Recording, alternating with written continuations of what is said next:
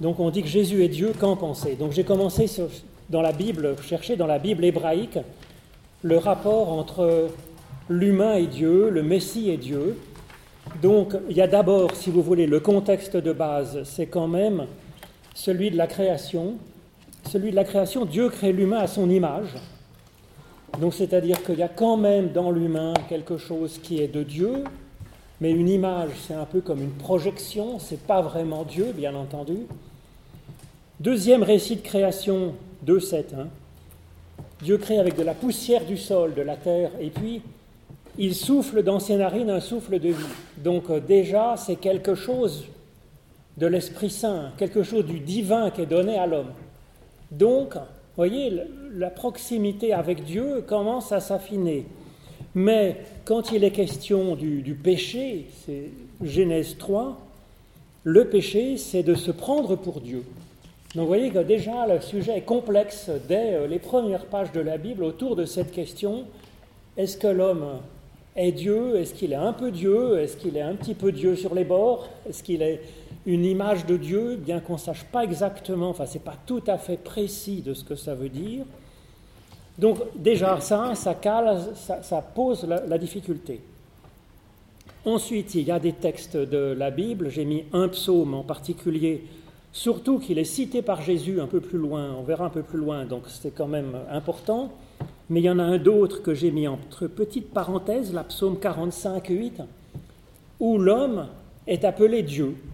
Alors c'est un peu surréaliste dans ce qu'on imagine, si vous voulez, mais quand même ça existe. J'avais dit, vous êtes des dieux, vous, vous êtes tous des enfants du Très-Haut, et puis dans la suite du psaume, on voit, et vous mourrez, donc on est des dieux mortels finalement. Après, vous le comprenez comme vous voulez le comprendre. C'est compliqué. C'est vrai que c'est pour complexifier la question aussi, pour dire que les choses ne sont pas aussi simples que ce qu'on pense peut-être a priori. Ensuite, dans Ésaïe, et puis en petit, j'ai mis Jérémie aussi, il y a l'annonce d'un temps messianique, c'est-à-dire un temps où il y aura un sauveur ultime qui viendra apporter le salut de Dieu à l'humanité ou à l'humanité, oui, pas simplement à son peuple. Alors c'est des textes qui sont très connus parce qu'ils ont été eux aussi repris dans le Nouveau Testament, pris en compte comme parlant de Jésus. Voici la jeune femme deviendra enceinte. Alors l'évangile est mais voici la Vierge deviendra enceinte, bien entendu. Elle enfantera un fils et elle lui donnera le nom d'Emmanuel, Emmanuel, ça veut dire Dieu avec nous. Donc c'est quand même Dieu avec nous, c'est Dieu quand même. Vous voyez, on sent déjà poindre quelque chose de cet ordre. Conseiller étonnant, conseiller admirable, Dieu héros, Père éternel. Et dans Jérémie, c'est euh, euh, Bonsoir madame, bienvenue, bienvenue. C'est Yahvé, l'éternel, et justice. Donc, déjà, ça pointe un petit peu un Messie qui a une part divine, qui apporte le salut de Dieu, mais qui est déjà un peu Dieu quand même. Daniel, euh, sauf que Dieu héros, un héros c'est un homme, vous voyez, c'est un Dieu homme formidable. Vous voyez, c'est un peu, on dirait dialectique, c'est-à-dire c'est un peu, euh, c'est un peu en tension, un terme un peu paradoxal. Daniel 7,13, ça c'est connu à cause du Fils de l'homme. Voici sur les nuées des cieux arriva, donc c'est dans son songe, donc c'est peut-être l'avenir, c'est le présent, on ne sait pas. Arriva quelqu'un de semblable à un Fils de l'homme, et il s'avança vers l'ancien des jours. Donc l'ancien des jours, euh, ça peut être Dieu. Vous savez, c'est un peu, c'est des prophéties, des visions, donc c'est des fois un peu compliqué à comprendre, hein, mais donc quand même, le Fils de l'homme, il vient des cieux. Donc ce qui vient des cieux, c'est quand même assez divin, quoi. En même temps, un fils de l'homme, fils de l'homme, dans le reste de la Bible, 99 fois sur 100, c'est un fils d'Adam, c'est un fils de la terre, un fils de la poussière du sol. Quelqu'un de. un mec normal, comme on pourrait dire. Mais quand même, il y a du, quelque chose de l'ordre divin. Donc, vous voyez déjà un peu la complexité de l'Ancien Testament ce qui veut dire qu'on peut s'attendre à tout, si vous voulez. Alors ensuite, j'ai mis des versets qui sont d'habitude mis en avant pour dire oui, Jésus est Dieu. Ensuite, des versets qui sont d'habitude mis en avant pour ceux qui disent, bah non, euh, bien sûr, Jésus est un humain. Un humain a une vocation, une qualité euh, sans doute euh, particulière, mais un humain quand même. Donc d'abord, le premier texte qui me paraît un des plus évidents, c'est quand Dieu calme la tempête. Calmer la tempête, c'est le début Genèse 1.1, j'ai mis entre petites parenthèses, c'est l'Esprit de Dieu, c'est Dieu qui, ordonne le chaos, si vous voulez. C'est un acte de, création euh, transcendante, si vous voulez. Parce que bon, euh, vous avez déjà essayé, bien que moi je viens de le faire, je suis parti de chez moi il pleuvait des cordes terribles, je sors de la maison de l'immeuble, j'ouvre le parapluie, la pluie s'arrête de tomber. Donc vous voyez, respect quand même. Hein. pas vrai de vous découvrir pour autant, si vous n'avez pas de chapeau, mais bon. Euh, il y a d'autres fois où aussi Jésus est présenté comme Dieu, même si ça n'a pas l'air. C'est quand il apparaît, par exemple, marchant sur l'eau. Ça, marchant sur l'eau, c'est un peu moins fort que de calmer la tempête, mais quand même, il le vire et ils eurent peur. Et il dit N'ayez pas peur. Ça, dans les codes de la Bible, ça s'appelle donc une théophanie, une apparition de Dieu. C'est vraiment les codes littéraires qui, qui sont les marqueurs d'une théophanie. Donc ça dit Jésus est comme Dieu apparaissant. Ensuite, c'est pareil, on peut l'interpréter comme on l'entend. Est-ce que c'est Dieu Dieu Ou est-ce que c'est l'image de Dieu qui est là Ou est-ce que c'est eux, ils le prennent pour Dieu, et puis en fait, il ne l'est pas. après, chacun en pense ce qu'il en veut. Hein. Dans Jean 1, c'est très connu, ce prologue, cette introduction à Jean, à son évangile. C'est là aussi une référence à Genèse 1, donc c'est-à-dire c'est une sorte de deuxième étape de la création de l'univers avec le Christ. Voilà, La parole, la parole éternelle de Dieu, on pourrait dire, c'est la dynamique de création de Dieu, parce que la parole et l'acte, c'est le même terme en hébreu, si vous voulez. Donc c'est un, c'est plus profond que simplement euh, la parole de Dieu qu'on peut écrire euh, noir sur blanc. C'est plus que ça. Hein. La parole, commencement était la parole, la parole était avec Dieu, la parole était Dieu. Bon, déjà vous allez dire, on ne comprend pas trop grand-chose, elle était avec Dieu, elle était Dieu. Donc si on est avec, on n'est pas, euh, enfin je veux dire, bon, c'est compliqué hein, déjà. Enfin après, la parole a été faite chair en Jésus-Christ. On dit c'est la parole incarnée. Et alors à la fin de ce prologue, personne n'a jamais vu Dieu. Dieu, le Fils unique qui est dans le sein du Père, est celui qui l'a fait connaître. Alors j'ai enlevé les virgules, parce que tout dépend où on place les virgules. Hein. Personne n'a jamais vu Dieu. Bon, pas d'accord. Sauf peut-être Moïse, mais seulement de dos. Bon, et encore, ça dépend comment on comprend. Euh, Ensuite, Dieu. Dieu le Fils unique, on peut le lire comme un seul euh, allocution, si vous voulez. Hein. Le Fils unique, euh, c'est à la fois Dieu. C'est ce que disent les tenants du, Jésus divin.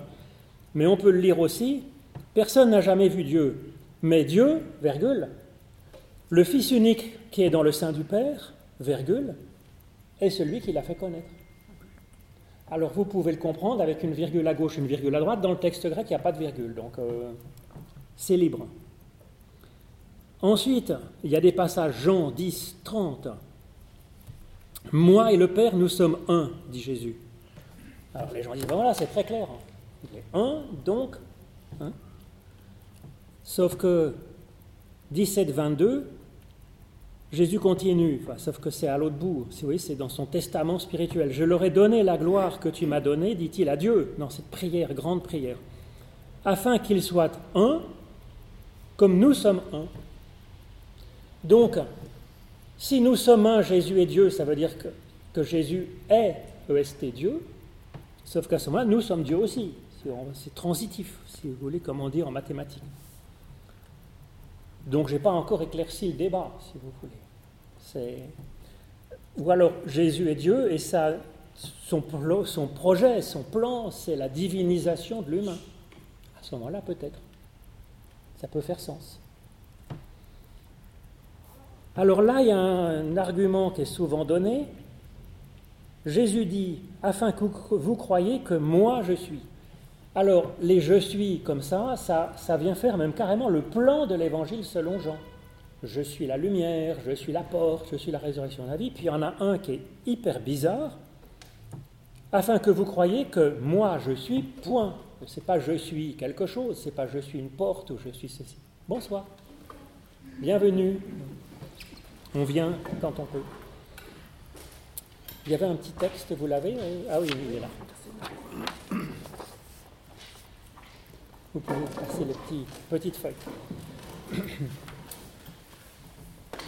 Donc, moi je suis, je suis tout court.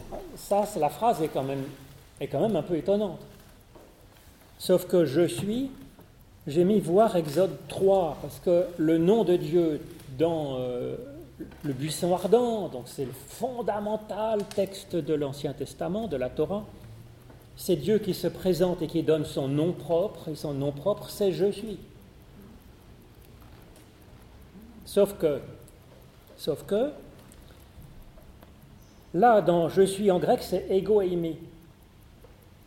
Et le nom, quand Dieu se présente, hein, il dit je suis, deux points je suis.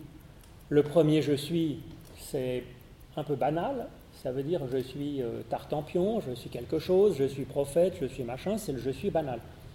Et je suis égoïmé, au on, l'étang. Donc le nom de Dieu, c'est plutôt au on, l'étang, que je suis égoïmé, si vous voyez ce que je veux dire. C'est un petit peu, c'est pas tout à fait la même conjugaison.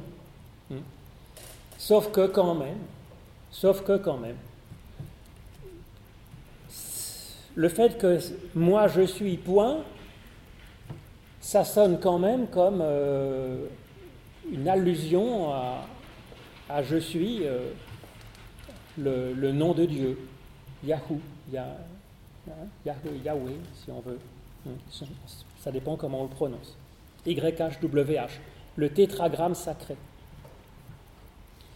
Autre bémol à la, à clé, c'est que Jean 9,9, l'aveugle qui vient d'être guéri, bah, il dit aussi je suis égoïmie. Donc, là encore, on peut le comprendre de deux façons. Soit il y a aussi l'idée que l'aveugle étant guéri, c'est une ouverture des yeux de l'humain. À ce moment-là, il y a quelque chose d'un peu divin dans l'humain. C'est l'ouverture des yeux par la foi, par le cœur, par la capacité à aimer. Donc après, moi je vous donne les éléments bruts, si vous voulez. Après, comme je vous dis, chacun peut se faire sa propre opinion. Là, il y a quand même un, gros frémissement d'un Jésus qui serait donc euh, Yahvé, Yahou, euh, l'Éternel, c'est le Dieu de tendresse, de miséricorde, qui sauve, qui, pardonne. Hein. Alors après, il y a des textes, un Tite 2.13, et puis j'en ai mis d'autres en petite parenthèse. C'est des textes un peu liturgiques dans, euh, dans Tite, dans Hébreu, dans Romain, et puis dans Jean avec des phrases pas super claires, mais quand même qui disent explicitement Jésus Dieu. Notre bienheureuse espérance, la manifestation de la gloire de notre grand Dieu et Sauveur Jésus-Christ. Alors là encore, ça dépend comment on place la virgule. La manifestation de la gloire de notre grand Dieu, virgule, et celle de notre Sauveur Jésus-Christ. Ou bien la manifestation de la gloire, deux points, de notre grand Dieu et Sauveur, Jésus-Christ. Ah, donc, je ne sais pas. Hein. C'est dépend comment on voit les choses. Philippiens 2.6. Ça, c'est un texte aussi qui est connu. Hein, c'est, le Christ qui était égal de Dieu et qui, euh, qui accepte de se faire homme, de descendre, euh, se faire pécheur parmi les pécheurs. Un très très beau texte poétique de la lettre aux Philippiens qui là aussi, hein, l'égalité avec Dieu, c'est quand même qui descend, c'est vraiment un texte très fort. Et puis aussi, donc enfin, dans Jean 20, Thomas, l'apôtre, qui, euh, reconnaissant Jésus comme Christ ressuscité, lui dit, Mon Seigneur est mon Dieu. Alors là, c'est pareil, on peut dire, ben en fait, euh, moi quand je me prends les pieds dans le, tapis, euh, je peux dire, hé mon Dieu, ou quand je vois quelqu'un, euh, je vois tout d'un coup, Mon Dieu, tu es là. Quelqu'un, ça peut être une expression. Ça ne veut pas forcément dire Mon Dieu, tu es là que je prends euh, ma femme que j'ai retrouvée dans la foule alors que je croyais l'avoir égarée, l'avoir perdue, que je la prends pour Dieu, si vous voulez, d'un coup. Donc là aussi, vous avez le droit de prendre comme. Alors dans le camp des noms, si vous voulez, il y a celui qui croit en moi celui qui croit en moi croit non pas en moi, mais en celui qui m'a envoyé. Jésus dit, le Père est plus grand que moi. Une autre fois, il refuse qu'on l'appelle bon, il n'y a que Dieu seul qui est bon. Ensuite, euh, il dit qu'il ne peut pas connaître l'heure de la fin des temps.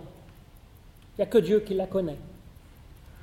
Ensuite, euh, dans cette fameuse prière à Gethsemane, euh, il, lui dit, mais moi je ne vois pas tout à fait la suite comme ça, hein, de me faire exécuter. Je ne sais pas pourquoi, je le sens moyennement. Et il est en prière. Donc le fait de prier Dieu, déjà, c'est une relation si vous voulez, de dialogue, d'altérité. On ne se prie pas soi-même quand même, c'est un peu bizarre. Et il dit, non ma volonté, mais la tienne. Donc il y a deux volontés, pas une seule volonté, malgré cette proximité, cette communion profonde. Ensuite, bien entendu, sur la croix, c'est connu, euh, Jésus-Christ tout d'un coup doute que Dieu l'accompagne vraiment. Il dit, mais pourquoi m'as-tu abandonné? Ensuite, dans 1 Corinthiens, Dieu est le chef de Christ. Dieu est le chef de Christ, le Christ est le chef de Paul, Paul est le chef de ses fidèles, et puis l'homme est le chef de la femme. Bon, allons-y. Allons jusqu'au bout. Désolé, mesdames. C'est pour. Euh, on n'est pas forcément d'accord jusqu'au bout du développement de Paul, si vous voulez. Hein. Quoi? C'est écrit, on n'est pas forcément d'accord. c'est Paul qui dit les choses comme ça. Quoi? On n'est pas tellement d'accord, moi non plus. Mais au début, on peut être d'accord avec le début. Euh, oui, euh, on a le droit de faire ça d'une manière bienveillante et souple en disant ben, Je suis d'accord avec ce bout, pas ce bout-là. Et puis Apocalypse, révélation de Jésus-Christ que Dieu lui a donné. C'est pas, encore il y a une distinction. Alors je vous ai mis le reste, peut-être qu'on n'aura pas le temps de voir parce que je veux passer la parole à Patrick, mais quand même, si vous voulez, ensuite pour euh, pourrait pas être dans le oui ou le non, je propose un certain nombre d'alternatives qui sont, euh, paraissent intéressantes, que vous pourrez fouiller chez vous, si vous voulez. Hein. Jésus, vecteur du, salut divin, vecteur de Dieu, comme étant euh, vraiment une manifestation, un acte de Dieu fondamental, radical, puissant euh, dans le monde. Donc il y a du divin dans l'existence même et dans tous les, la façon d'être de Jésus-Christ. Donc, il est quand même, voilà, il y a quand même du divin qui effectivement euh, change le monde. Et ça, c'est pas simplement de la théologie, c'est simplement de l'histoire, si vous voulez, hein, que Jésus de Nazareth a changé la face du monde. Ensuite, le deuxième, euh, euh, remarque, c'est Fils de Dieu ou Dieu le Fils. 99 euh, fois sur 100, quand on présente Jésus, c'est Dieu. D'abord, c'est Fils de l'homme. Ce qui veut dire fils de fils d'Adam, un fils, fils d'humain, quoi, fils de la terre, de la poussière du sol. Sinon, c'est fils de Dieu. Alors je les ai comptés, hein, je pourrais vous dire, mais où est-ce que j'ai compté? Voilà. 81 euh, fois fils de l'homme, 27 fois fils de Dieu, 8 fois fils du bien-aimé, le fils bien-aimé, donc ça s'ajoute, ça fait 35. Fils de David, il y a fils du charpentier, fils de Marie, enfin il y a plusieurs fois il est le fils, mais euh, Dieu le fils, c'est jamais marqué, zéro fois. Donc, euh, ensuite, il y a cette, discussion hein, autour du psaume que, dont je vous citais tout à l'heure, on l'accuse de se faire Dieu. Mais si on l'accuse de se faire Dieu, c'est qu'il y avait bien quelque chose de là qui frémissait quand même. Sinon, on l'accuserait pas de se faire Dieu. Surtout que lui, il ne le dit pas trop, quoi, sauf quand il dit moi je suis, mais bon. C'est quand même, c'était dans l'air, si vous voulez. Et lui, il dit mais j'ai jamais dit je suis Dieu. Il dit je suis. Alors, les traductions de la Bible, mais je suis le Fils de Dieu. Bon, ça, c'est le fantasme du traducteur. Il y a marqué Je suis un fils de Dieu. Il n'y a pas l'article défini. Ça change tout, si vous voulez. Hein. Mais. Euh, alors ensuite, j'ai mis Jésus, fils de Dieu, notre frère. C'est que très souvent, quand même, euh, ce qu'est Jésus, eh bien, c'est un programme pour tout humain, même pas pour l'humanité, un programme pour tout humain.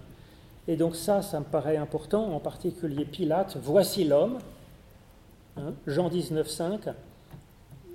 En général, on met une majuscule, c'est-à-dire c'est l'humain type, c'est à la fois la source de l'humain et à la fois le, modèle même de l'humain accompli, véritable. Et donc, euh, voilà, Jésus, euh, sa divinité, son humanité, sa qualité d'être, sa foi, hein, c'est ce que nous sommes appelés à être aussi, à notre mesure, à notre place, à notre façon. Et donc c'est ce qui a marqué hein, Paul dans Romains, nous sommes enfants de Dieu, comme lui est fils premier-né ou fils unique en son genre, et nous sommes co-héritiers de Christ. Voilà. Hein. Et donc je vais laisser la place à, à Patrick et la théologie, pour laisser de place du temps à la discussion, mais vous pourrez continuer à travailler ça chez vous en devoir euh, de vacances. ça risque de vous occuper toutes vos vacances, soyons honnêtes. C'est, c'est comme, comme le parcours que Marc vient de nous faire, le parcours biblique que, qu'on vient de, de faire, la, la, place de Jésus, entre guillemets, la place théologique de Jésus que ce soit d'abord dans le catholicisme, puis ensuite dans le catholicisme, le protestantisme et dans l'orthodoxie, a toujours été un nœud à problème. Mais dès le départ, dès le départ, on l'a vu avec les quelques textes du Nouveau Testament, il est de son vivant, on peut le supposer qu'il est déjà contesté dans cette double, double nature, entre guillemets, c'est-à-dire et divine et, euh, et, humaine. Alors humaine, on la lui reconnaît, il n'y a pas de problème, puisqu'il est le fils de Marie, ça on est d'accord de voir. Par contre, qu'il soit Dieu, ça, ça coince, mais vraiment immédiatement. Et plus le temps va passer, plus ça va, plus ça va coincer. Une fois qu'il est plus là, donc une fois qu'il est mort, qu'il est ressuscité, qu'il est remonté au, ciel, et que les premiers disciples se retrouvent sans cet interlocuteur à qui ils auraient pu poser des questions de clarification, ils vont commencer un peu à l'image de ce que Paul fait, ils vont commencer à développer un peu la compréhension qu'ils avaient de cette personne qui était constituée de deux parties, pour le dire de manière un peu caricaturale, ou vraiment brosser le trait, brosser le, portrait de ce personnage, mais, mais à grands traits. Tout ça va aller relativement bien jusqu'à l'an 100, 150, mettons 200 à peu près, où grosso modo il y a deux courants qui s'affrontent pas, mais qui cohabitent plus ou moins gentiment. Le premier, c'est le courant classique, c'est on considère, que le Christ est Dieu et homme. Puis le deuxième courant, c'est un homme qui a reçu une bénédiction, qui a reçu des qualités particulières, notamment le fait de pouvoir marcher sur l'eau, guérir les malades, euh, ressusciter les morts, etc., euh, etc. Enfin, qui a eu un rapport avec Dieu le Père qui était unique, qui ne s'est jamais, reproduit. Tout ça va fonctionner relativement bien jusqu'à à peu près l'an 300, mettons 310, 320 approximativement. Puis là, il y en a un qui arrive qui s'appelle Arius, un prêtre, qui arrive et qui dit il y a, il y a un problème. Je veux bien reconnaître la divinité de Dieu, jusque-là, je suis d'accord de l'envisager à côté de la divinité, de, à côté de son humanité, pardon, tout ça dans, du, Christ, pardon, de, tout ça dans une seule et même personne. Mais souvenez-vous, dit Arius, dans l'Ancien Testament, il n'y a qu'un Dieu, il n'y en a qu'un, et qui ne cesse de répéter son unicité. Alors bien sûr, il y a des sous-dieux contre lesquels ce Dieu majeur, principal, va se battre quelquefois au travers de prophètes, directement, enfin bref, il y a euh, quelques petites luttes. Donc Arius rappelle l'arrière-fond de l'apparition, entre guillemets, de ce Jésus-Christ, en disant, bah, s'il est le Fils du Père, n'oubliez pas que le Père a dit qu'il était unique de toute éternité. Il était unique dès le départ et il a été unique jusqu'à la venue de ce Jésus. Donc s'il est unique, et puis que tout à coup il y en a un second, soit le premier a menti, là, ça pose un problème. Si Dieu ment, euh, on ne peut pas dire qu'il est franchement vérité ou pleine, euh, pleine vérité. Donc là, il y a difficulté, ou bien alors il s'est divisé en deux. C'est, voilà, il y a une partie qui est descendue sur terre et il y aurait une partie qui serait, entre guillemets, restée dans le, hein, dans le ciel. Mais en fait, ça n'en ferait jamais que un, mais qui serait en, deux parties. Alors, je vous passe les, les détails, mais enfin, juste comme ça, à titre d'anecdote, il y a eu quand même un certain nombre de théologiens qui se sont dit s'il est vraiment un, mais qui s'est divisé en deux, donc c'est le Père qui meurt sur la croix. On a imaginé d'autres formes, donc il se serait divisé en deux. Donc il y a une partie du Père qui meurt sur la croix et qui ressuscite, l'autre reste en haut, restant, restant éternel. D'autres ont dit euh, non, c'est pas le Père, mais c'est par délégation que le Fils meurt, entre guillemets, délégation que le Père lui accorde. Enfin bref, il y a eu un tas d'hypothèses possibles. Et tout ça va conduire jusqu'à un premier concile où les premiers grands théologiens, entre guillemets, vont, je crois qu'il ne faut pas, euh, faut oser le dire, ils vont s'écharper, mais vraiment totalement, et ça va cliver le monde chrétien en deux. Un monde, enfin une partie des théologiens qui suivent Arius vont dire le Christ, on peut encore admettre sa divinité, mais il n'est pas de toute, de toute éternité. Il fut un temps pendant lequel il n'était pas. Seul Dieu le Père est éternel. Ça leur permettait de cette manière de préserver le, côté absolu de Dieu le Père, de relativiser la divinité du, du Fils pour dire qu'il est quand même légèrement inférieur, il n'est quand même pas tout à fait. Preuve en est, comme Marc nous le rappelait tout à l'heure, preuve en est, il y a un certain nombre de textes qu'on trouve dans la Bible et qui disent Seul le Père connaît la volonté, le plan total, le Père connaît la fin des choses, c'est lui qui me dira un jour quand il faudra que je revienne, etc. etc. Puis en face, tous les textes bibliques, hein, le canon étant arrêté, pas de souci. Puis en face, il y en a d'autres qui disent Mais s'il fut un temps pendant lequel Jésus n'était pas, il ne peut pas être Dieu. Parce qu'on ne peut pas imaginer un Dieu qui n'est pas dès le commencement. Sinon, ce n'est pas un Dieu, c'est un avatar. C'est quelque chose qui est un ersatz, de l'ordre de l'ersatz ou de, du rejeton, simplement. Ça permettrait de justifier effectivement le fait qu'on est cohéritier avec le Christ, qu'on peut être appelé à être de même, de même nature. Le concile se termine, les deux camps sont franchement très très opposés l'un par rapport à l'autre, même totalement, ce qui a pour mérite, entre guillemets, de diviser le monde civilisé, c'est-à-dire européen, bassin méditerranéen euh, compris en, deux, c'est-à-dire les pro-ariens, Arius, pardon, ce qu'on appellera les arianistes, qui existent d'ailleurs encore dans ce qu'on appelle les, les catholiques uniates, on les trouve plutôt à l'est, en Roumanie, en Tchéquie, en Bulgarie, un peu en Hongrie encore. Il y a encore un courant qui existe aujourd'hui, duquel d'ailleurs le Vatican a tenté de se rapprocher ces, euh, ces, dernières années, non pas pour les convertir, mais pour quand même essayer d'unifier le monde euh, euh, des, des chrétiens. Pardon. Et puis de l'autre côté, il y a les contrats, entre guillemets, ceux qui vont être les tenants d'une divinité dure en disant Jésus-Christ est à la fois homme et à la fois Dieu. Puis là-dessus, on baste. On, ne baste pas, ça doit rester comme ça. Et tout ça va continuer pendant trentaine, quarantaine d'années. Deuxième concile qui va être convoqué.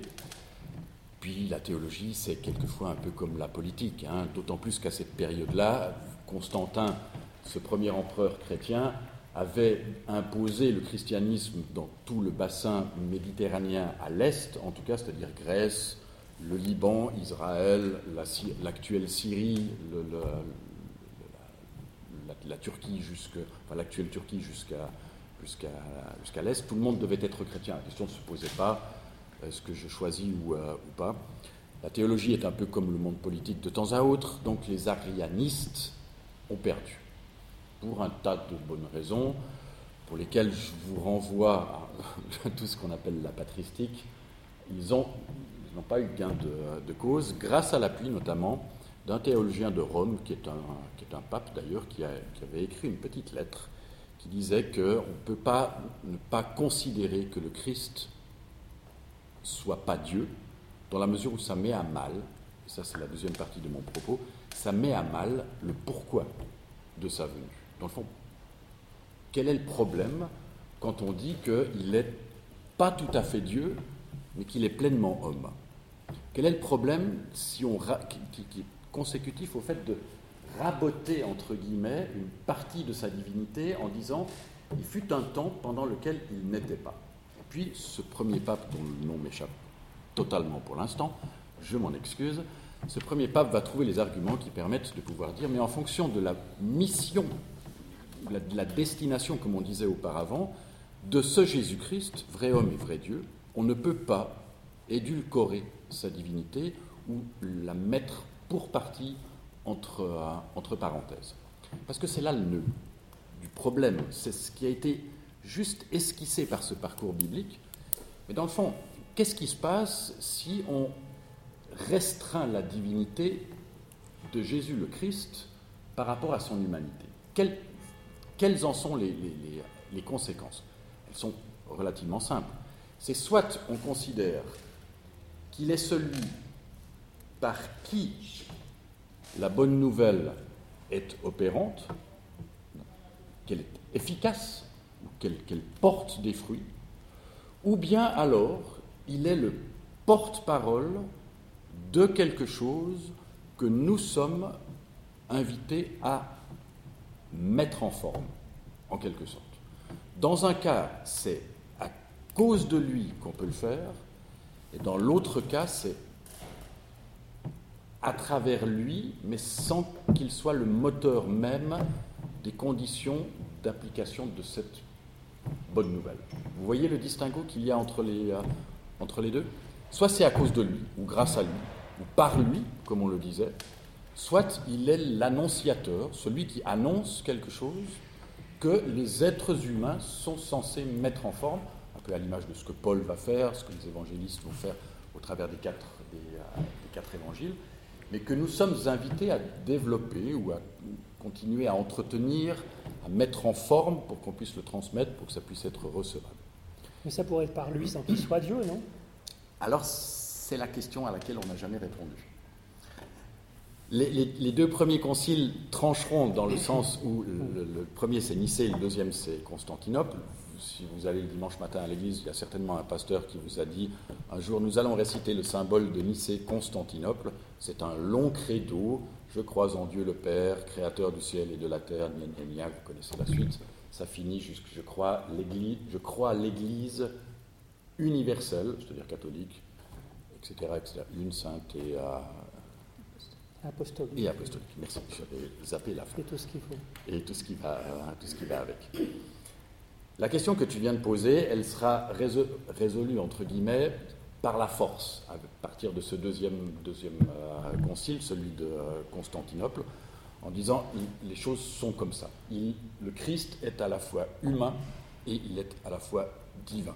Il est les deux en une seule personne. Maintenant, comment?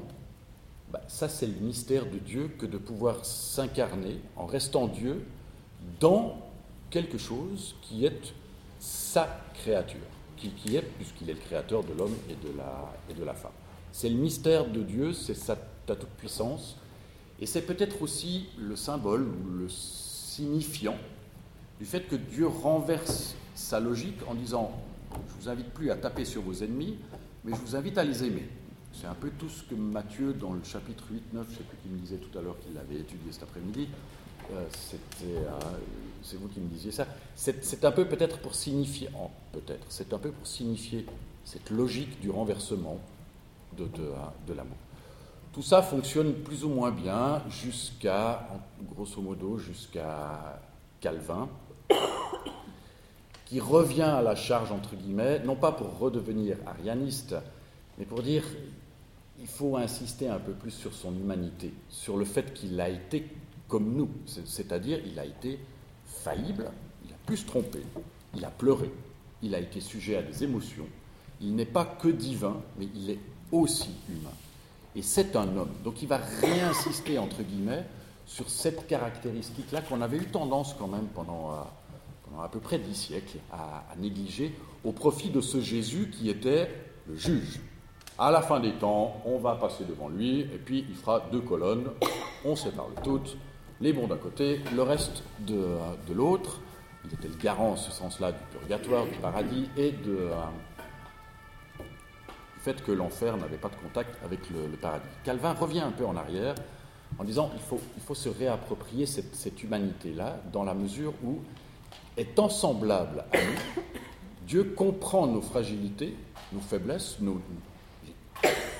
ce qui caractérise notre, notre humanité, et on est invité à, lui ressembler avec son aide ça c'est après toute la question du Saint-Esprit, mais avec son aide, on est, invité à marcher sur ses pas. Pas seulement le clergé, mais tout un chacun. C'est un autre renversement consécutif à cette mise en avant de l'humanité du, euh, euh, du, Christ. Ça, c'est un élément qui est extrêmement important parce qu'il va conduire, je fais un saut, mais alors qui est vraiment euh, énorme, entre le 15e, le, fin du 15e la période de la Réforme, et puis le début du 19e, 20, début 19e, 20e à peu près, où à partir de, cette, de ce retour en grâce, entre guillemets, de l'humanité du, Christ, il y a deux courants théologiques qui vont, naître. Les théologiens sont vraiment les, les rois pour faire des, des, embranchements et puis trouver d'autres choses. Et ces deux courants vont, ils existent encore d'ailleurs, l'un insister sur l'historicité, le personnage de, Jésus-Christ, mettant légèrement de côté toute la question de la divinité, le fait que fils de Dieu, Dieu, dans le fond, c'est moins important, mais insister davantage sur son, sur son caractère historique, c'est-à-dire le fait qu'il n'était pas simplement qu'un homme particulier qui était Dieu en même temps, mais il était profondément humain. Ce qui conduira une fois je grossis le trait, ce qui conduira à ce qu'on a, a, appelé la théologie libérale, qui a mis de côté toute la question de la divinité du Christ au profit de ce Jésus qui était, pour certains, un super prophète, entre guillemets, qui annonçait la possibilité de la venue d'un monde différent, selon une logique différente, que nous étions, nous, êtres humains, que nous étions, nous, invités à construire, mettre petit à petit, petit, à petit en, en place. le deuxième pan, alors celui-là c'est davantage arrêté sur la divinité du Christ en mettant en avant le fait qu'il était le sauveur par lequel, alors bien sûr il s'est fait humain, il s'est fait homme, mais il est le sauveur, c'est celui qui, dans le fond, a la maîtrise des conditions de notre salut, parce qu'il est mort et qu'il est ressuscité, et qu'on est certes invité à le suivre, mais marcher dans ses pas, oubliez, c'est impossible, parce que justement, il, est le Christ. Bien sûr, il a un peu Jésus, d'accord, mais il est surtout le Christ, c'est-à-dire loin est l'apostrophe INT, celui qui reçoit une bénédiction particulière de Dieu parce qu'il est, est Dieu. Donc on a ces, ces deux mouvements, entre guillemets, qui perdurent encore aujourd'hui d'ailleurs, L'un insistant plus sur le côté prophétique du personnage. Voilà, dans le fond, il n'est pas très différent de vous, de, moi. Nous aussi, nous sommes, comme le psaume le dit, hein, nous aussi, nous sommes un peu des dieux. Donc euh, voilà, peut-être que Jésus l'était un peu plus, mais nous le, sommes quand même, ne l'oublions pas. Et puis les autres insistant davantage sur cette humanité, c'est Karl Barth, par exemple, qui, est vraiment le grand tenant de, cette théologie du euh, début du XXe jusqu'à la fin du, euh, du XXe siècle qui va insister avec ce qu'on appelle une christologie haute et ferme.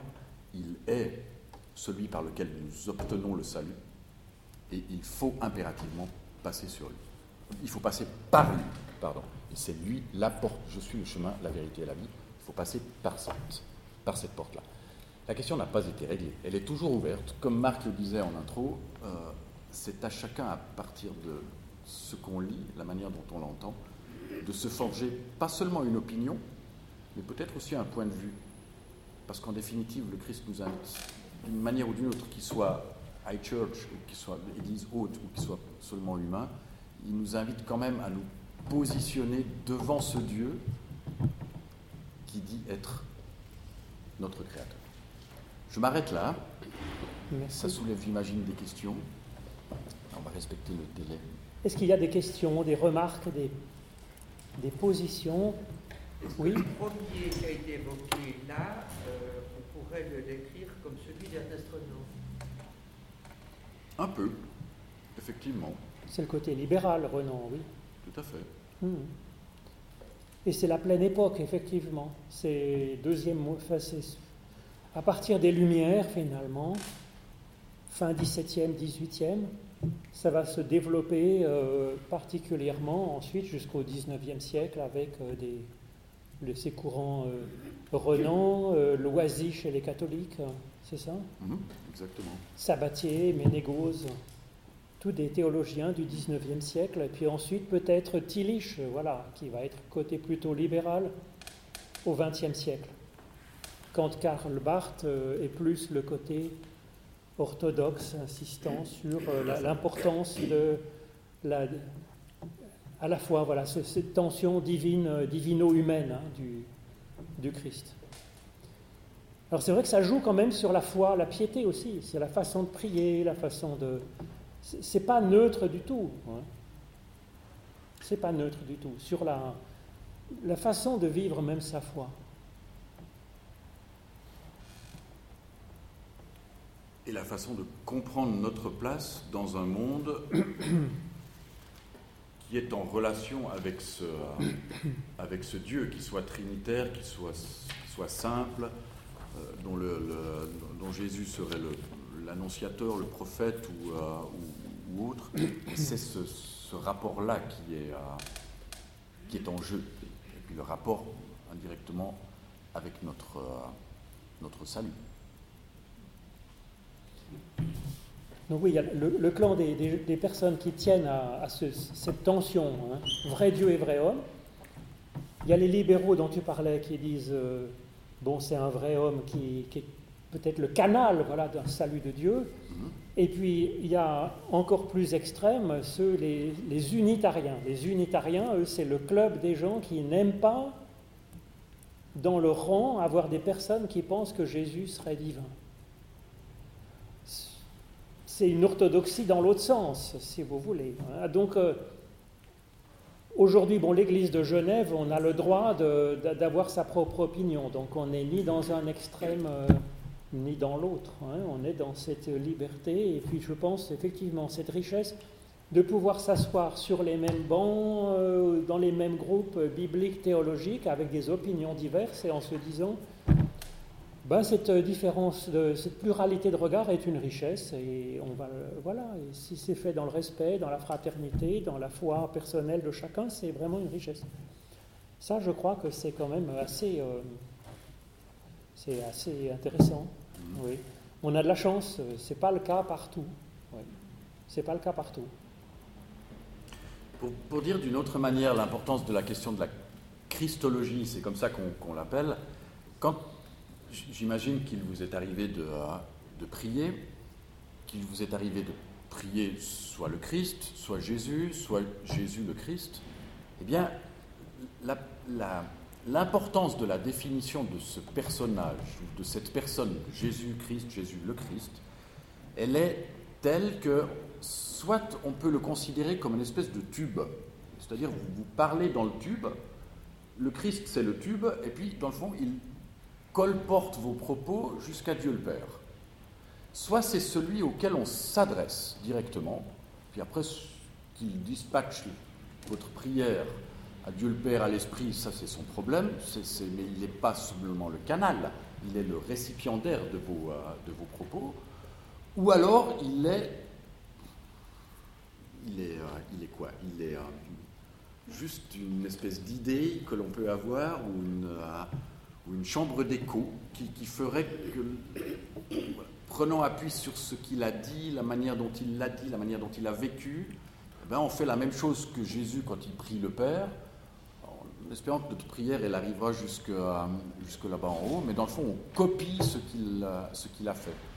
D'où l'importance de savoir dans le fond c'est quoi ce Jésus? Et c'est qui ce, ce, ce Jésus? C'est l'intermédiaire ça, c'est le tuyau, oui. Ça peut être le tuyau. Oui. J'avais entendu une théorie euh, assez intéressante qui disait en fait que, euh, au fond, euh, jusqu'à la réforme, le, croyant avait toujours, disons, la, possibilité de se confesser.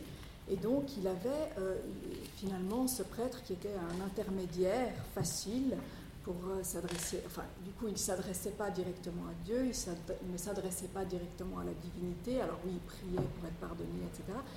Mais c'était plus facile puisqu'il y avait un intermédiaire.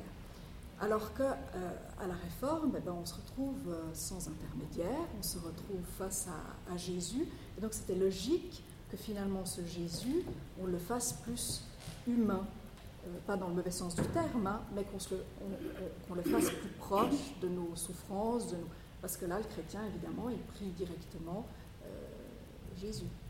C'est quand même très différent. Oui, c'est plus, c'est plus, disons, c'est plus un Dieu euh, qui soumet, un Dieu qui fait peur, euh, parce que bon, ben, on sait quand même ce que l'Église a fait pendant plusieurs siècles pour soumettre et puis pour que le, croyant. Euh, ça, c'est l'homme qui l'a. Voilà. Que, voilà. Et, donc maintenant, c'est un Dieu qui est qui, qui, doit être présent, qui doit être, auquel on peut se reconnaître, auquel on peut s'identifier, auquel on a. Et donc c'est aussi pour ça que, disons qu'à la réforme, on a eu besoin d'un Jésus proche, ça peut être des raisons effectivement psychologiques intéressantes euh, que vous soulevez. par exemple, je crois que la prière à Marie, par exemple, à mon avis, je, pense que c'est un peu le mécanisme. C'est-à-dire qu'effectivement, comme euh, le, Dieu, à mon avis, Jésus, il révèle un Dieu d'amour, un Dieu de proximité, un Dieu avec nous. Si, on, si tout d'un coup on remet en place un Dieu qui est, tout puissant, euh, qui est, qui est un juge terrible, qui peut nous envoyer griller en enfer avec des diables qui nous piquent des fesses, les fesses avec des fourches pendant l'éternité, on se dit, oh là là, il faut se méfier de Dieu parce que je ne suis pas parfait. Donc à ce moment-là, on se dit, ben, on va prier Jésus. Euh, ce que Jésus n'a jamais dit. Hein. Pour, moi, pour moi, personnellement, ce n'est pas question de prier Jésus. Ensuite, je respecte tout à fait la prière, la spiritualité de chacun. Je veux dire, la bonne spiritualité pour quelqu'un, c'est celle qui le, qui, le, qui, permet d'étendre une relation la plus belle possible avec Dieu et qui va l'aider à grandir et à s'épanouir. Mais ensuite, euh, c'est vrai que du coup, on, divinise Jésus. Alors il devient Dieu et on comprend plus trop, quoi, finalement. Alors du coup, si on, met Dieu complètement euh, loin, Jésus, pareil, il va monter au ciel, au Panthéon, assis à la droite du Père et tout. À ce moment-là, on prie qui Pour avoir cette proximité qui est importante, que vous soulignez, un Dieu vraiment auquel on peut parler cœur à cœur en confiance. Ben, on, peut prier Marie, on se dit, voilà, comme, comme dit la piété populaire, une mère peut parler à son fils, un fils refuse rien à sa mère, donc on va prier Marie, on se dit que Marie, elle va parler à Jésus, qui va parler à Dieu. À ce moment-là, il en faut combien des intermédiaires, si vous voulez? Moi, je ne veux pas critiquer la piété catholique, parce que chacun, comme je vous dis, c'est moi, la prière, de toute façon, il vaut mieux prier de la, sa façon que de ne pas prier du tout. Donc, euh, toutes les prières sont bonnes. Ça fait peut-être un peu, j'allais dire, Dieu doit se dire, mais qu'est-ce qu'ils m'ont encore inventé? Mais c'est pas si grave. La prière catholique, a beaucoup évolué depuis. Hein. C'est pas qu'elle est restée. Euh, Ils encouragent beaucoup à prier Dieu, quoi, quand même. Voilà. Et moi, je pense qu'effectivement, la Bible nous conseille, Jésus lui-même nous conseille de prier le Père en son nom. Et qu'est-ce que ça veut dire? Ça veut dire peut-être en ayant en tête justement ce que le Christ nous a révélé de Dieu et de son amour, que c'est un Dieu dont on n'a rien à craindre, comme on n'avait rien à craindre de Jésus qui nous tape avec un bâton parce qu'on n'a pas parlé assez poliment ou qu'on n'a pas bien cru ou pas bien fait. Cette confiance que Jésus manifeste en Dieu, manifeste euh, euh, cet euh, amour que Jésus manifeste, donne confiance en lui et devrait donner confiance en Dieu en fait. Il y avait Christian qui avait une, question, pardon. J'ai bien aimé la façon dont vous avez présenté les choses. Et, je pense qu'effectivement, il existe une tension entre le divin et l'humain. Et le grand problème du christianisme, c'est quand on, on choisit, on, s'abandonne à l'un ou à l'autre. Je vois les milieux qui, qui voient en Dieu l'être absolu, c'est-à-dire chaque parole est à prendre directement à la lettre comme ça, sans particulièrement réfléchir ça nous donne des gens qui suivent un peu des, des personnages comme, qui, viennent, qui sont dictateurs. De toute façon, on prend le président des États-Unis, je ne prends pas son nom comme ça, vous ne savez pas qui c'est, mais. Euh, Merci. Des gens ici, n'est-ce pas, suivent euh, ce qu'il dit, ce qu'il fait, euh, parce qu'il est sympathisant de, ces milieux où Dieu est absolu, ou enfin les milieux qui sont souvent évangéliques. sûr. Et je trouve que dès qu'on verse un peu trop dans un Dieu où on prend les paroles sans y réfléchir, n'est-ce pas Ce qu'on a appris par le Jésus humain, c'est qu'on s'intéresse aussi à l'humanité qui nous entoure. C'est-à-dire que les problèmes, le problème d'Israël, le problème de Dieu, n'est-ce pas C'est un problème dans lequel il faut entrer avec toute sa complexité. Et il ne suffit pas de dire c'est le peuple de Dieu, donc voilà, les, choses sont tellement vite résolues, pas Ou par rapport à l'homosexualité, Jésus a dit, eh ben, euh, non, il y a des paroles qu'on prend comme ça, dont on ne prend pas la peine d'en la subtilité ou la, cohérence euh, au moment même, aujourd'hui. Enfin bref, c'est pour dire que cette tension, ce mal-être entre l'impossibilité d'expliquer le, divin et l'humain, nous oblige aujourd'hui à, faire de même. C'est-à-dire qu'il y a des, choses qui sont dites dans la Bible, mais qu'il faut adapter au contexte dans lequel on vit, n'est-ce pas Israël, peuple de Dieu, ça semble résoudre pour certains tous les problèmes, c'est-à-dire qu'on ne discute pas. Vous voyez, voyez donc, euh, et souvent, on a de la peine en discutant avec certains milieux, extrémistes c'est-à-dire qu'il n'y a pas de discussion possible parce que les personnes n'entrent pas dans la complexité des paroles de Jésus aujourd'hui. Elles ne sont pas faciles à vivre. Il faut donc accepter qu'il y ait une diversité, qu'il y ait une, grande tolérance par rapport, je pense, l'Église vaudoise a dû voter cet après-midi, je ne sais pas pourquoi, par rapport à, la question du mariage, n'est-ce pas, des, personnes de même sexe.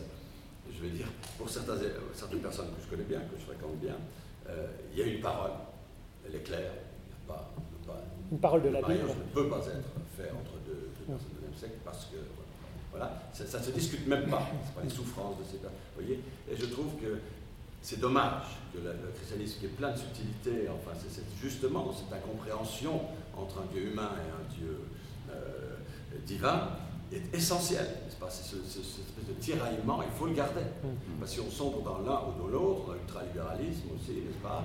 Alors, on, on nomme quelque chose de côté vous voyez ce que je veux dire Donc, parce que, Et aujourd'hui, on a beaucoup de problèmes. Je veux dire, quand on rencontre des croyants, qui sont très croyants, je veux dire, vraiment dans une boîte qui a été formée pour eux, il n'y a pas vraiment de discussion. Pas où, et, ça, c'est le grand problème. Quand le christianisme entre dans la, dans la réalité de l'autre, n'est-ce pas C'est-à-dire de découvrir qu'il l'autre des choses qui nous étonnent, mais qui sont peut-être des choses qui sont justement belles, qui vont nous, nous interpeller, nous, nous faire réfléchir, enfin bref. Aimer son prochain, c'est amener surtout ses différences, pas seulement ce qui correspond à ce que nous on croit, mais aux particularités de l'autre, n'est-ce pas Et je pense que cette tension qu'on ressent, qui met mal à l'aise, elle est fondamentale. Et je pense que jusqu'au bout, on va vivre un peu cette tension. mais je pense que l'amour, c'est justement être capable de, supporter des choses qui, nous semblent insupportables au début. Non, mais ça, c'est intéressant, tout à fait. Parce que c'est vrai que la, vie de l'humain, c'est à la fois cette complexité et c'est un côté tragique. On a les pieds sur terre, avec des ressources en quantité finie, euh, donc il faut se partager, euh, dont on a toujours peur de manquer, et puis on a la tête qui est au ciel, dans les idéaux, dans, le divin, dans le transcendant, et puis on a les mains au milieu, et on se dit mais qu'est-ce que je dois faire? Et, et, ça, c'est vraiment cette position verticale de l'humain exprime bien ce que vous dites, et ça je trouve que c'est très intéressant, et je pense que voilà, en Christ, c'est ce qu'essaye de dire cette, théologie euh, très classique, christologie très classique du vrai Dieu et vrai homme. Même si on ne va pas jusqu'à dire ça, je crois qu'il faut garder quand même cette tension qui me semble fondamentale. Oui, même si on garde un Jésus totalement humain, il a ce côté divin aussi. Il y avait une, encore une, ah oui, question. Oui. Alors, il y a beaucoup d'alternatives. Pardon, je suis un, petit peu bruit. Euh, et je pense que depuis des siècles, les hommes ont créé beaucoup de choses. Enfin, j'entends, ils ont compliqué les choses. Euh, pour moi, euh, Jésus n'est pas, n'est pas Dieu, mais c'est certainement l'homme, un des hommes les plus parfaits qui ait vécu sur la terre, qui a reçu de Dieu et du génie et des talents extraordinaires que, que, e, effectivement, marchait sur les eaux, enfin, il a, fait des miracles, mais euh, il n'a pas créé le monde. Et ça, c'est quand même Dieu qui l'a créé. Euh, c'est une puissance, Dieu pour moi est une puissance omniprésente, omni, omnisciente, qui est partout, qui a créé aussi bien le microcosme, le macrocosme que les, que, tout ce qui est vivant sur cette planète, non seulement sur cette planète, mais dans l'univers, euh, il a créé le, le, au fond des mers, il a créé la, baleine, enfin j'entends, il, a tout créé. Euh, et moi, je, je- bon, je- je- j'a- j'admire, cette, euh, j'admire beaucoup Jésus, j'entends l'homme Hum, hum. que fut Jésus, parce qu'il a, euh, pour lui, l'argent n'était pas, c'était pas intéressant. Il, euh, il respectait et il aimait les femmes, ce que Paul n'a- pas toujours respecté. Euh, et puis, mais Dieu, effectivement, pour moi, c'est quelque chose de tellement complet. Mais nous l'avons aussi en nous. C'est- pas Dieu est partout. Euh, il est dans tout l'univers et il a créé tout l'univers. C'est il n'y a que lui qui a créé. Oui, oui, oui. Euh, euh, Jésus n'a pas créé l'univers. Oui, C'est une force absolument que l'on peut, enfin dans tout ce qui est vivant, que ce soit, que ce soit le, le- le minéral, le végétal, le- les animaux, l'humain, euh, ça c'est l'œuvre de Dieu. non, ça c'est intéressant. Mais c'est vrai qu'on. on- Donc, euh, c'est ce que dit le prologue. euh, que, oui, oui. c'est plus, c'est peut-être plus, plus philosophique. Non, mais ce que dit le prologue de Jean, c'est, il est un peu dans le même sens que vous. Voilà, Dieu est, est créateur de l'univers, Oui. créateur de toutes choses, mais en Jésus-Christ se manifeste une, une deuxième étape de la création, aussi immense, dans- aussi décisive, et c'est de l'ordre du spirituel, c'est de l'ordre de la lumière, c'est de l'ordre de quelque chose qui rend capable chaque personne de devenir elle-même fils ou fille de Dieu. Voilà. Et donc c'est une deuxième étape aussi décisive de la création que celle de l'univers matériel. Alors, on, cela dit, effectivement, on peut le comprendre après, euh, bon, on est d'accord ou pas d'accord avec ce, que dit Jean, bien entendu, hein, ça c'est une prédication de Jean l'évangéliste au début de son évangile. Hein. Ce n'est pas une parole de Jésus non plus, c'est une vision de Jean, c'est une théologie, c'est une mystique de Jean euh, qui propose quelque chose, mais c'est en rapport avec ce que vous dites, je pense, de, de creuser cette complexité par rapport à la création et en quoi Jésus a un rapport avec ça. Il y avait monsieur qui avait Oui. encore une remarque. Comment doit-on comprendre le fait que quand Jésus dit Nul ne vient au Père que par Ça, c'est un très intéressant, surtout que c'est le sujet de la prochaine euh, rencontre. hein. Ça Ça, s'appelle beauté en touche, mais magnifiquement. Sauf que je peux répondre à ça, si vous voulez. C'est-à-dire qu'il y a deux façons d'être. Il y a deux façons euh, de comprendre ça. Ça peut vouloir dire, premièrement, petit a, euh, nul ne vient au Père, euh, à Dieu que, par moi, que par Christ. Ça veut dire que tous ceux qui ne sont pas chrétiens, ben, ils, sont complètement à côté de la plaque et donc ils sont fichus. Deuxième façon de le dire, qui est diamétralement opposée, qui me semble plus sympathique, Nul ne va à Dieu que par le Christ, c'est-à-dire que quand quelqu'un que l'on remarque est effectivement vraiment vivante, comme le dit Jean dans le dernier verset que j'ai mis, euh, quiconque aime est né de Dieu et connaît Dieu. Donc on reconnaît en cette personne quelqu'un qui est capable d'aimer. Par conséquent, si on reprend votre verset, nul ne va à Dieu que par le Christ, qu'il y a du Christ dans cette personne. Du coup, ça devient complètement, au contraire, universaliste. On dit celui qui est complètement athée de la tête, mais qui est capable d'un peu de générosité, machin, mais en fait, il connaît le Christ, peut-être pas par la tête, mais il le connaît par les tripes. Il est christique un peu. Il y a du Christ en lui. Alors on peut comprendre soit dans un sens, soit- comme une ouverture, soit comme une fermeture, ce verset. Mais effectivement, peut-être qu'il faut vous Il laisser est 19h30, oui. Le défi, c'était aussi On de... peut continuer à discuter entre nous, mais on ne veut pas piéger quelqu'un qui aurait euh, Oui. un, un repas sublime euh, à, 8 heures à l'autre bout de la ville. Ce serait quand même trop dommage.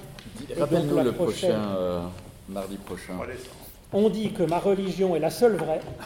Qu'en pensez 3 décembre 2019 pour tout savoir sur la seule vraie religion, donc, qui est la mienne? Ou la vôtre? Merci beaucoup, bon retour. Et belle soirée à vous.